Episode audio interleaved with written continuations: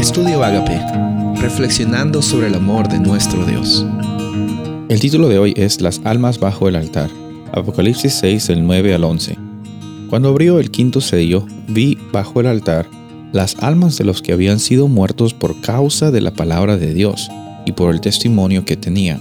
Y clamaban a gran voz diciendo, ¿Hasta cuándo, Señor Santo y verdadero, no juzgas y vengas nuestra sangre en los que moran en la tierra? Y se les dieron vestiduras blancas y se les dijo que descansasen todavía un poco de tiempo hasta que se completara el número de sus consiervos y sus hermanos que también habían de ser muertos como ellos. El propósito principal del libro de Apocalipsis es mostrar a la persona de Cristo Jesús y cómo por medio de Jesús interviniendo a lo largo de la historia en el proceso del plan de salvación, está también interactuando con la gente que decide poner su fe en Él.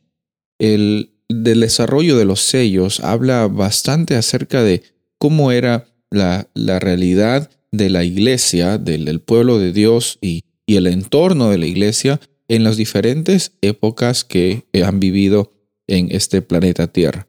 En el quinto sello encontramos algo aparentemente inusual. Eh, en este periodo de tiempo aparentemente habían almas de los mártires, de personas que habían muerto por la causa de Jesús, que estaban bajo el altar eh, clamando por venganza. En una lectura superficial, aparentemente estaríamos eh, dando la razón a la realidad de que existen almas fuera del cuerpo y que existe un dualismo que separa el alma del cuerpo, que cuando morimos físicamente el cuerpo descansa, pero el alma está moviéndose en el cielo, en el infierno, en el mundo, no sabemos. Pero lo que está mencionando aquí la realidad de estas almas es en un lenguaje simbólico. Todo este capítulo, toda esta realidad y la mayoría de Apocalipsis tiene eh, un lenguaje simbólico que representa realidades grandes del plan de salvación y cómo es que Dios interactúa con su pueblo.